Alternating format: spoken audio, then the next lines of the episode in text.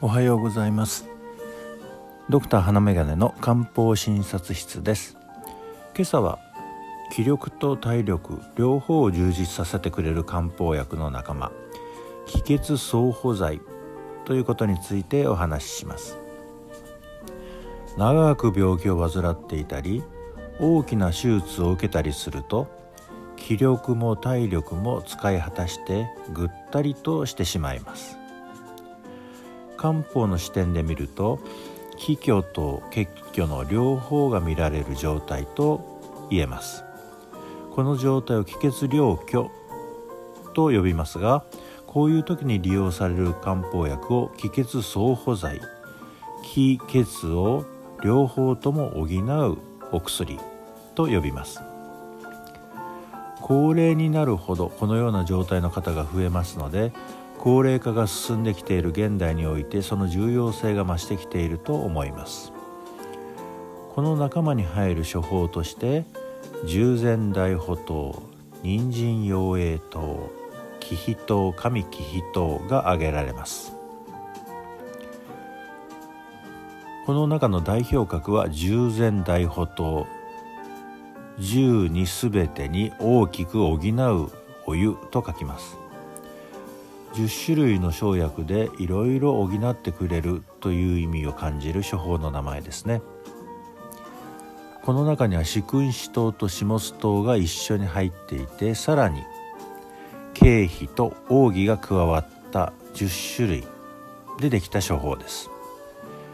四君子糖は元気を補ってくれる補給剤の基本処方であり下津糖は体力をつけ血を補う補欠剤の基本処方でしたね。経費と奥義で体を温め痛みを軽減し元気をつける力が補強されています。保険適用病名は病後の体力低下疲労倦怠食欲不振寝汗手足の冷え貧血となっています。近年では手術を含めたがん治療によって体力が落ちてしまった人や治療に伴う副作用に対処する目的での出番も多くなっています。肌がカサカサで顔色が悪く元気がないといったような形に使うと良いと思います。また体力が落ちてしまうと寝汗をかくといった症状が出ることがあります。奥義の入っている従前大補糖でしたらそういう寝汗という症状も軽減させてくれる可能性があります。人参養栄糖も気力体力を補ってくれる処方です。12種類の生薬から構成されています。保険適用は病後の体力低下疲労倦怠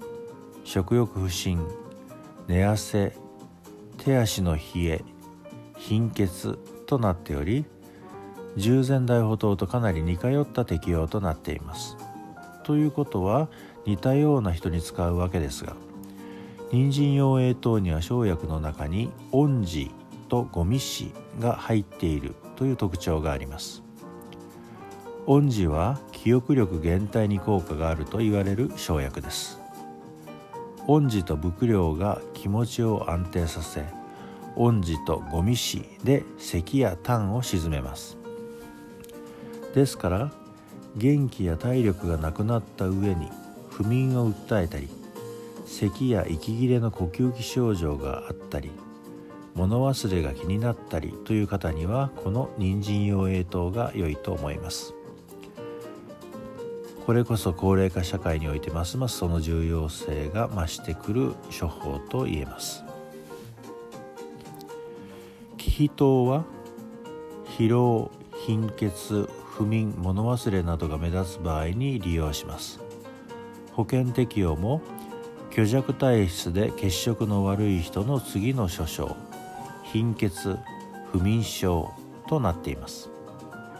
12種類の生薬から構成されておりその中の龍眼肉三層人恩寺は心の安定を保ち気持ちを安らかにしてくれます。